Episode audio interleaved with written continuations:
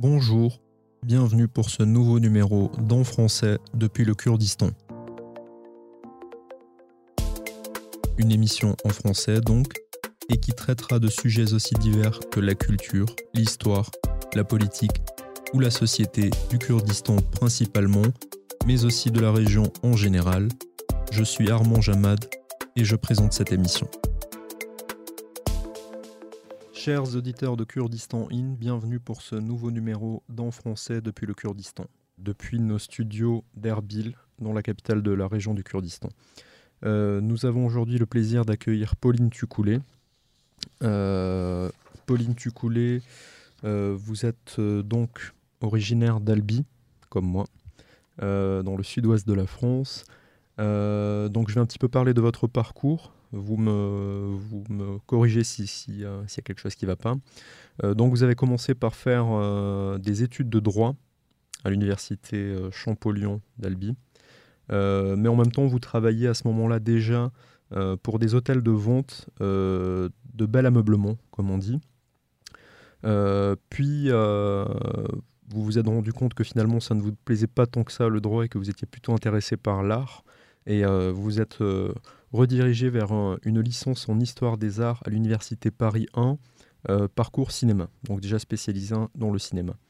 Euh, vous avez continué par un master, euh, toujours à l'université Paris 1, en histoire du cinéma, et vous avez fait votre mémoire sur les films kurdes, une approche esthétique, deuxième année de master que vous avez fait à Istanbul d'ailleurs. puis vous avez ensuite poursuivi, vous avez commencé euh, par donner des cours d'abord entre 2016 et 2017 à l'INALCO, donc l'INALCO qui est l'Institut national des langues et civilisations orientales. Euh, puis en octobre 2017, vous avez commencé euh, votre thèse intitulée Les films kurdes depuis 1968, définition, typologie, histoire. donc, chère Pauline, ma première question sera simple. Pouvez-vous nous définir plus précisément, nous qui sommes peut-être profane dans ce domaine, euh, le sujet de, votre travail, de votre thèse, euh, est-ce que vous travaillez donc sur le, cinéma kurde Est-ce que vous faites des films euh, Est-ce que vous participez à la production de films Ou est-ce que c'est plutôt de la recherche historique, académique, classique?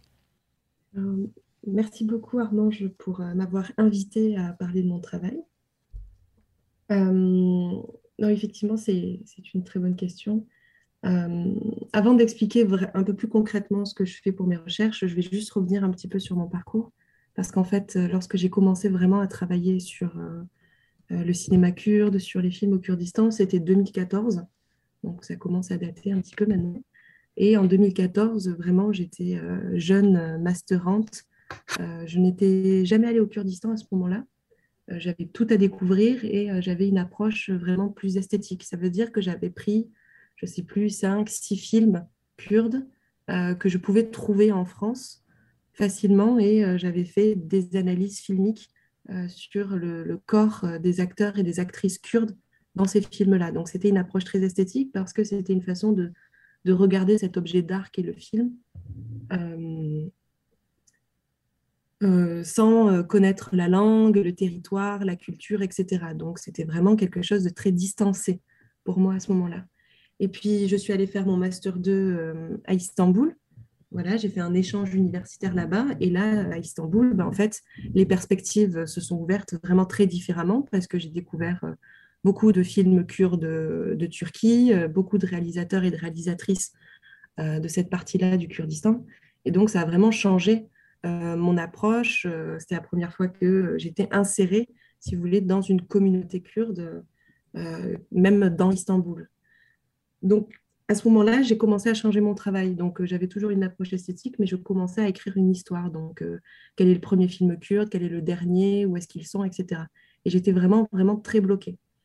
Et donc, au moment où j'ai réfléchi à faire une thèse, je me suis dit, bon, bah, euh, le seul moyen d'avancer dans mon travail, c'est d'avoir une liste de ces films. Depuis 1895 jusqu'à 2020, maintenant, 2022. Euh, où se trouve cette liste, comment est-ce qu'on sait euh, où sont ces films, quand est-ce qu'ils ont été faits, qui les ont faits dans l'histoire, etc. Je ne trouve pas ces listes-là parce que ça n'a jamais été fait en fait. Euh, dans chaque partie du Kurdistan, les situations sociopolitiques sont vraiment hyper différentes et la question d'avoir un patrimoine filmique kurde s'est posée à plusieurs reprises sans que aucune institution ou aucun groupe n'ait pu établir ce genre de liste. Donc, je me suis dit, bon, ben, ce que je vais proposer pour ma thèse, c'est vraiment de, faire une histoire de ces films, de faire un recensement. Et dans la mesure du possible, c'est de, regrouper euh, sur cette même liste des films qui sont réalisés et produits au Kurdistan de Turquie, d'Iran, d'Irak et de Syrie. Donc à ce moment-là, sans vraiment savoir, je commence un travail d'histoire et je deviens donc euh, historienne de films, archiviste, euh, juste par nécessité en fait. Et donc c'est ce que ce que j'ai commencé depuis 2017. Je recense des films dans chaque partie kurde où je me rends. Donc, euh, je vais directement à la rencontre des réalisateurs et des réalisatrices, des producteurs, des productrices, des acteurs, des actrices aussi. Et je leur demande, voilà, est-ce que vous avez des films, des films dans lesquels, pour lesquels vous avez travaillé ou dans lesquels vous avez joué Et je récupère comme ça, sur disque dur, directement de la main à la main, euh, les films que les personnes veuillent bien me confier, bien sûr. Euh, voilà, parfois, il se peut aussi que des artistes ne puissent pas confier euh, son film aussi facilement parce que c'est des questions de droit, etc. Bon, dans la mesure du possible, voilà, je, recense ça. Et donc, à partir de ce recensement, bah, là, je commence à écrire euh, film, euh, sont les grands quels sont les grands moments politiques, pourquoi est-ce qu'il y a moins de films, je ne sais pas, en 97 et qu'il y en a beaucoup plus en 2013, par exemple. Voilà, j'essaie comme ça de faire une grande euh, ligne historique euh, de ces films. Très bien, donc ça... Oui, pardon. Oui. Oui, donc on continue. Oui, juste pour... Je peux préciser juste pourquoi je fais ça aussi, c'est parce que de manière aussi, euh, juste en études cinématographiques en France, quand on pense à histoire des films, histoire du cinéma, il y a quand même des, règles, des méthodologies universitaires qui sont très strictes. et par exemple, ma thèse s'appelle Film kurde et pas cinéma kurde parce que euh, je fais face à l'une de ces, euh, on va dire, de ces, euh, de ces règles en études cinématographiques. Par exemple, tous ces films sur lesquels je travaille, tous ces films que je recense, ils sont de manière officielle, en fait, intégrés dans les cinémas turcs, les cinémas irakiens, les cinémas syriens, cinémas iraniens, en fait. Donc, tous les films que je travaille, ils sont officiellement insérés national parce que euh, l'État-nation prédomine euh, et donne une identité aux œuvres artistiques, en fait. Et donc, tout mon travail, c'est de dire, bon, bah, ça, c'est une chose, mais pourtant, euh, on peut aussi faire autrement. Je veux dire, à un moment donné, il est légitime, vraiment, il est légitime de considérer ces films comme des films kurdes du Kurdistan, même s'ils appartiennent officiellement à une entité nationale, j'entends. Et pourquoi? Parce que euh, ce sont des films en fait qui, vont représenter les Kurdes, qui vont avoir des références nationales et locales en fonction de l'endroit où ils sont produits, qui seront, euh, euh, je ne sais pas, qui ont une identité claire et kurde pour moi. Alors parfois il y a des films qui sont un peu plus ambigus, qui vont avoir à, la fois, je ne sais pas, des, il va y avoir des choses hybrides entre voilà un petit mélange en langue turque par exemple, ce genre de choses mais ça n'empêche pas que les œuvres en tant que telles, on peut aussi leur donner des identités et pas une unique identité. Donc, la question qui m'intéresse vraiment, c'est de savoir quels sont ces films kurdes et pourquoi je les définis de kurdes et où est-ce qu'ils sont produits, où est-ce qu'ils sont tournés, en quelle année. Très bien, donc très intéressant. Justement, alors euh, pour rebondir sur ce que vous venez de dire, j'allais vous poser la question. Alors, vous avez fait cette liste, ce qui est déjà un travail euh, énorme. vous avez une liste actuellement. Combien de films vous avez, euh, vous pouvez nous dire, sur cette liste? Oui, alors c'est drôle. Hier, j'ai encore ajouté des films sur cette liste. Donc, elle n'est pas, elle pas encore tout à fait terminée. j'ai plus de 700 films, en fait. Donc 700 films recensés dans, votre liste, ce qui va faciliter la vie de, de beaucoup de jeunes qui voudraient se lancer sur des études sur le cinéma kurde. Euh, chose que vous n'avez mm. pas eu à vos débuts, donc euh, ils pourront vous remercier plus tard. Euh, alors j'allais vous poser justement une question. Ben, le, nom de votre thèse, comme vous venez de le, préciser, c'est les films kurdes. Peut-on parler d'un cinéma kurde? Justement, alors parce que d'après ce que je, sais, j'ai peu de connaissances dans le domaine, mais je crois que pour parler de cinéma français, américain, indien, etc., on se base sur le pays d'origine d'où a été produit le film en fait, le pays qui, qui a vu naître le film et qui l'a vu donc enregistré, financé. je crois que c'est comme ça qu'on définit la nationalité d'un film ou d'un cinéma, ou même d'un cinéma. C'est le pays de production. Le Kurdistan, n'étant pas indépendant et étant réparti sur quatre États, comme vous venez de le dire, n'a donc pas de cinéma propre. Et pourtant, les films kurdes existent et je crois que c'est Inar Salim, une fois, qui avait donné une définition, lui avait dit que pour lui, tout film qui parlait d'un kurde ou qui avait rapport avec le Kurdistan était un film kurde. Euh, quelle définition vous pourriez-vous donner? Peut-on parler d'un cinéma kurde ou qu'est-ce que les films kurdes? Alors oui, bon, il y, a, plein de choses dans cette question. Merci beaucoup. Il y a, en fait, on peut parler de, cinéma kurde, je veux dire, de manière courante. Euh, voilà. Euh, la question du cinéma, elle a plusieurs définitions en fait. Alors, il y a plusieurs choses que vous dites. Euh, oui, la nationalité officielle d'un film, elle est donnée par la nationalité de la société de production qui finance ce film. Donc, si par exemple, on a une société de production d'un film qui est située à Ahmed, à Diyarbakir, ben là, cette société de production, elle a son siège social en Turquie et donc, du coup, ça fait un film turc, en gros. Sauf que ça, c'est Diyarbakir, excusez-moi pour préciser peut-être pour nos auditeurs qui ne connaîtraient pas bien la géographie euh, de, la région. Euh, Ahmad, comme disent les Kurdes, ou Diyarbakir, euh, c'est dans le sud-est de la Turquie, donc c'est euh, une ville, la, plus grande ville kurde côté turc. Et donc voilà, donc la nationalité officielle, elle sera donnée par le siège social, par la société de production. Bon, ça c'est une chose. Mais à côté de ça, euh, lorsqu'on parle de cinéma, il y a quand même plusieurs définitions possibles au terme de cinéma. Si on parle de cinéma kurde, c'est vrai qu'on entend euh, un cinéma euh, voilà, national où on va avoir depuis l'étape de la création du film jusqu'à sa distribution, donc écriture de scénario, post-production, production, tournage, montage, diffusion, distribution. Bon, si on a tout ça dans un endroit qui s'appelle Kurdistan, ben on a cinéma kurde. C'est un peu de cette façon-là qu'on décrit le cinéma français, le cinéma allemand, ou etc. Sauf que bon, c'est un peu flou et ça, ne concerne pas que les Kurdes. Par exemple, on va aussi parler de cinéma juif, on va parler euh, de cinéma breton, euh, par exemple. Donc, dans le langage courant, parler de cinéma kurde, euh, c'est logique pour moi.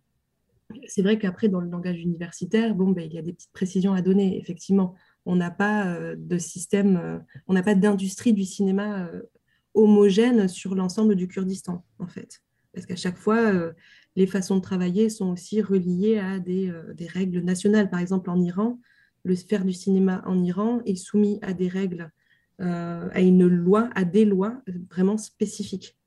Donc, il n'y a pas, voilà, c'est pas homogène sur l'ensemble du Kurdistan.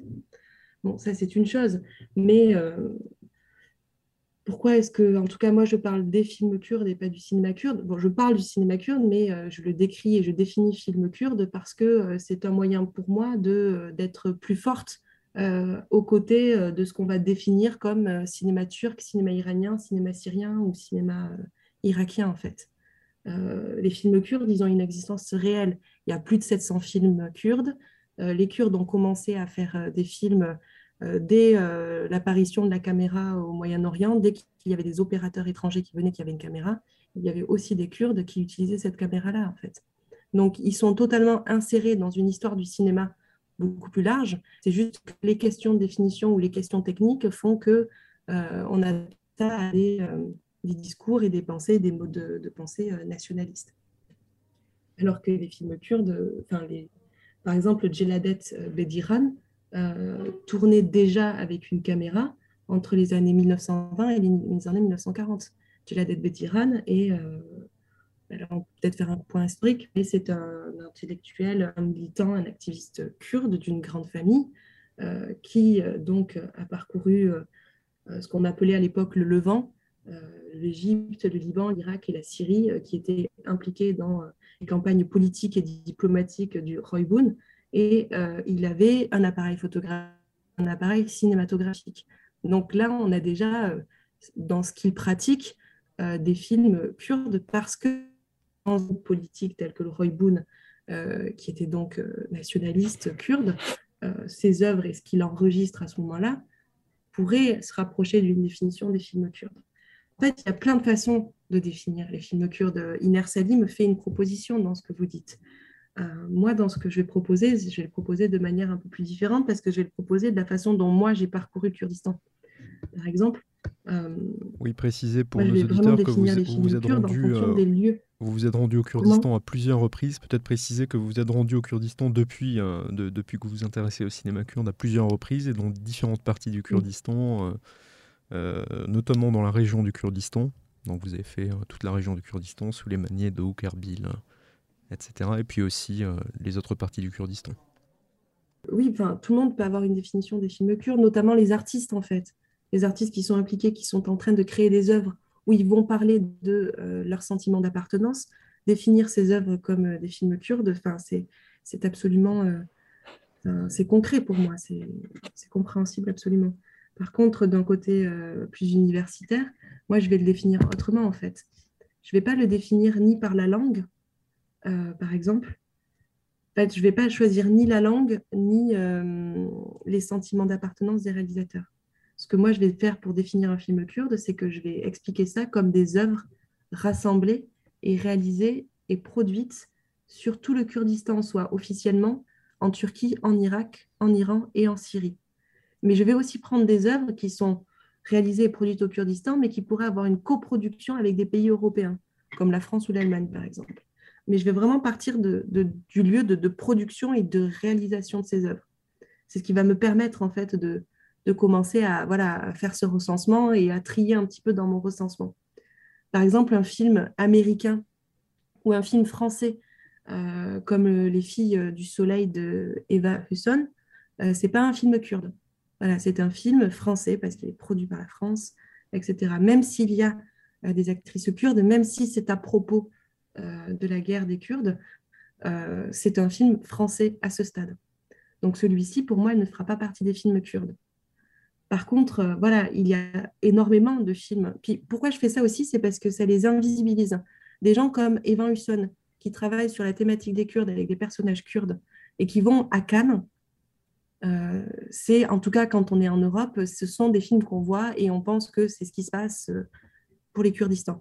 Alors que si on s'intéresse et qu'on rend visible des films qui sont faits sur place, même des films amateurs, des films étudiants, des films d'animation, des courts-métrages, et bien en fait, euh, ben, tout le monde parle du film d'Eva si vous voulez, et puis en fait, euh, on ne connaît pas, on ne voit pas un court métrage fait euh, à Bané, par exemple, au Rogelat, donc au Kurdistan d'Iran. Alors que les façons de se représenter et les façons de faire ne sont absolument pas les mêmes. Donc le film court métrage de Bané est un film kurde, en fait, par définition. Il est fait à Bané par quelqu'un qui est kurde.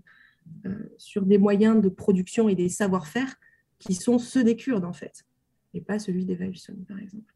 Donc, je vais redéfinir ça un petit peu aussi pour, voilà, pour sortir euh, de cette histoire des films kurdes et des films qui sont faits euh, pas par des Kurdes, en fait, et au contraire, essayer de rendre visibles ces films qui sont faits par les Kurdes.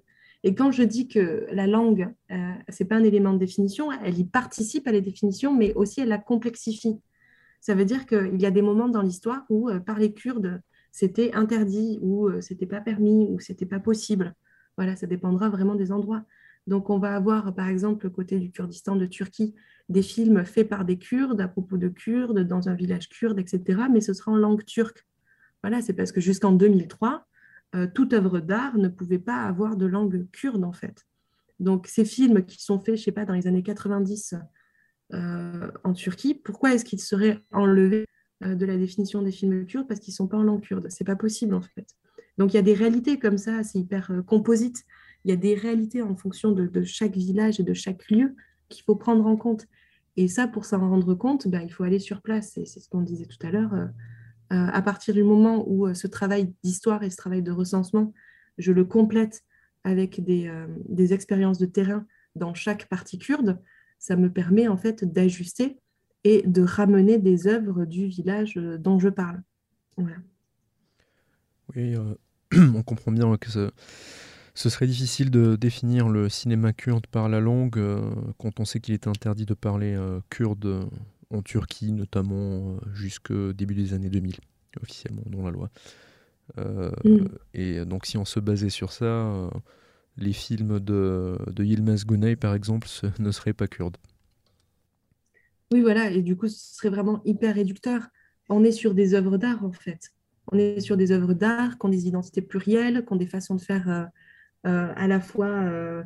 Euh, voilà, il y a des façons de faire locales, il y a des façons de faire nationales. Ça dépend de l'endroit où on a été formé. Par exemple, on est kurde d'Iran, on est formé à Téhéran. et on revient vers Sydney, Sanandaj, euh, ou dans sa région natale et on fait des films, bon, ben, on a une formation euh, de Téhéran, pareil si on va se former à Istanbul, ou alors même si on va se former en Europe. Il y a aussi des cinéastes euh, du Kurdistan d'Irak qui se forment en Suède, qui se forment en Norvège et, et du coup qui reviennent tourner dans leur région de Souleymaniye par exemple. Et voilà, ils ont des savoir-faire différents. Donc, on est sur des œuvres d'art qui ont des vraies histoires et des processus de création. Donc, euh, donner des critères de définition ultra stricts, ce serait euh, à des moments, ça pourrait correspondre à certains moments, mais à certains moments, ça pourrait aussi ne plus correspondre parce que, euh, par exemple, en Syrie, lorsqu'on est kurde du Rojava actuellement, non, on ne part pas se former à l'étranger pour revenir au Rojava et tourner. C'est pas comme ça que ça se passe. Surtout pas en ce moment-là, en 2022. Quoi. Si on part, on quitte le Rojava. Et très peu reviennent, de toute façon.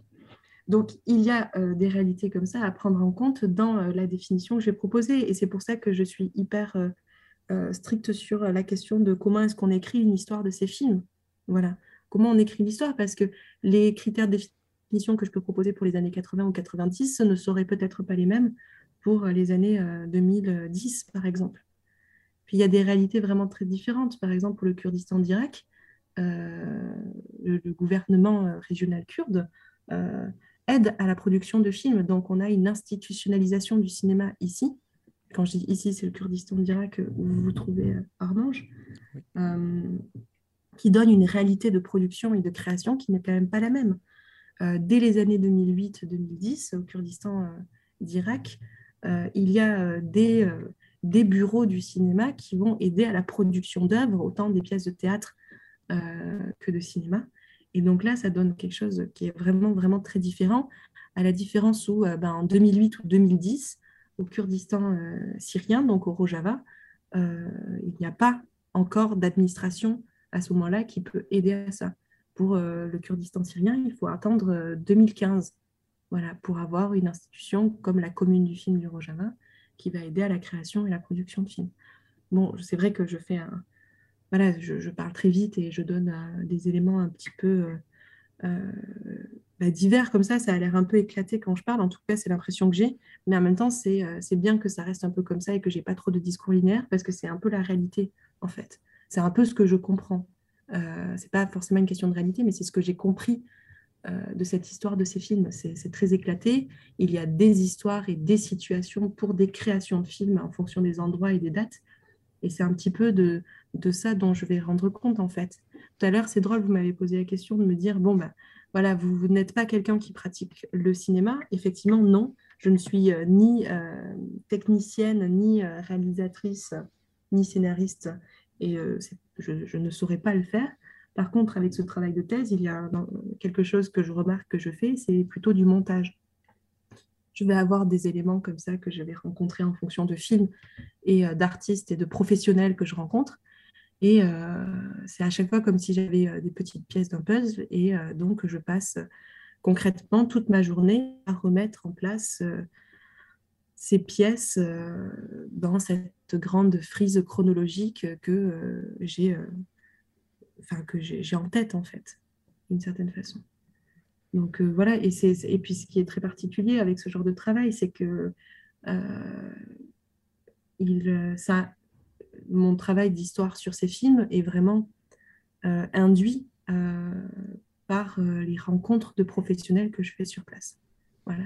Il y a certaines choses, certaines informations ou certains films que je récupère uniquement parce que lorsque je me rends dans un village ou dans une ville du Kurdistan, dans l'une ou l'autre des parties du Kurde, c'est la générosité des gens, c'est le temps qu'ils m'accordent, c'est la confiance qu'ils me donnent qui fait que ce travail peut exister. Donc, aujourd'hui, je suis là, je suis présentée comme cette historienne de films parce que j'écris ce recensement, mais j'ai envie de dire que c'est du travail en fait qui a été vraiment collectif. J'ai rencontré, je pense, plus de 150 professionnels du cinéma kurde, que ce soit au Kurdistan ou en Europe, et c'est l'ensemble de ces personnes participent en fait à la fois à cette histoire, cette définition des films kurdes.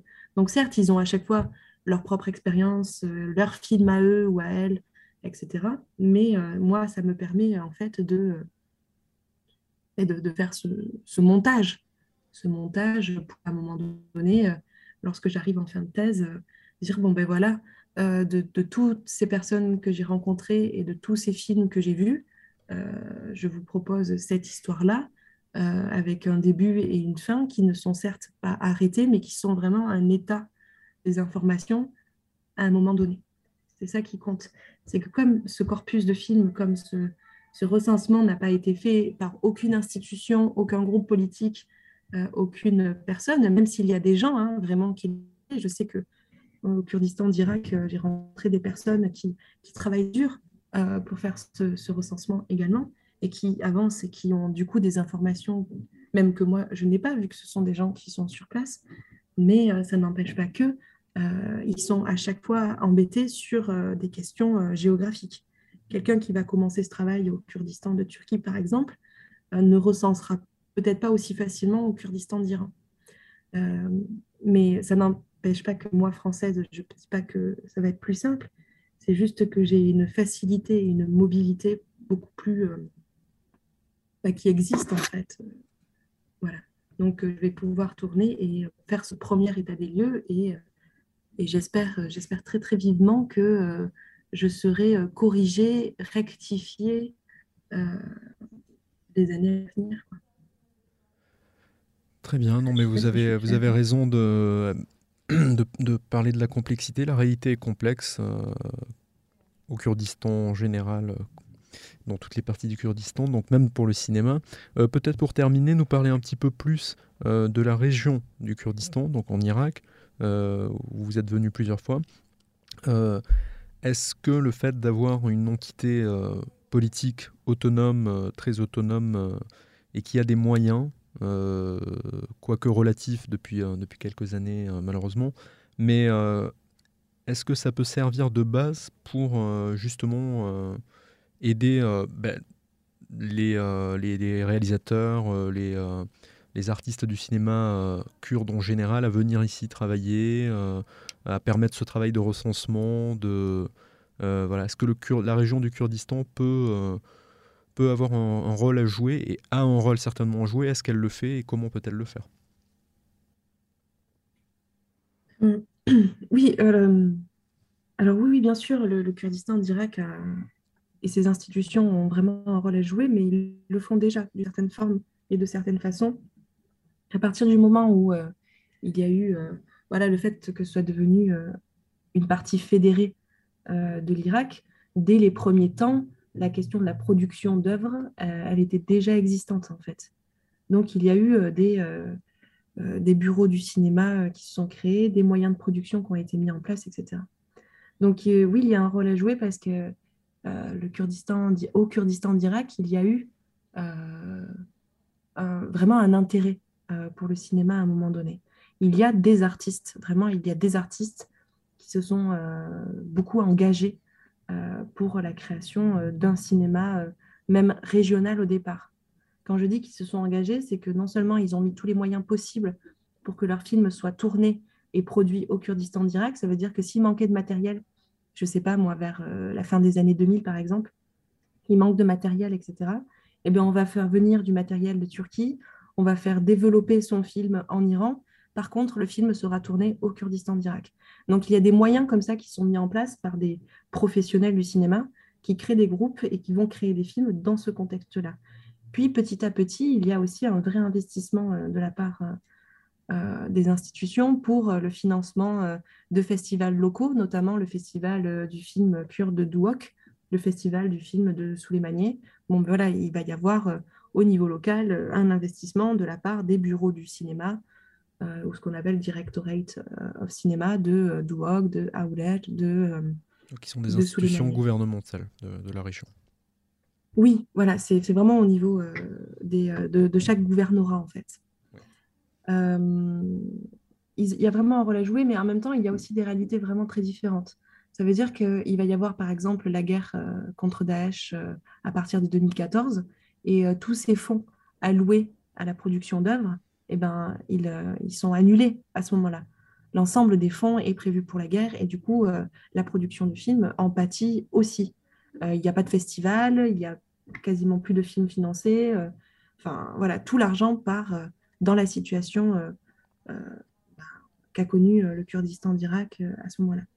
Donc, il y a des réalités comme ça, régionales, qui vont toucher la production de films. Là, la plus grosse, par exemple, bah, c'est la question de la guerre contre Daesh, mais il y a d'autres réalités aussi, par exemple, en fonction de certaines politiques publiques, par exemple.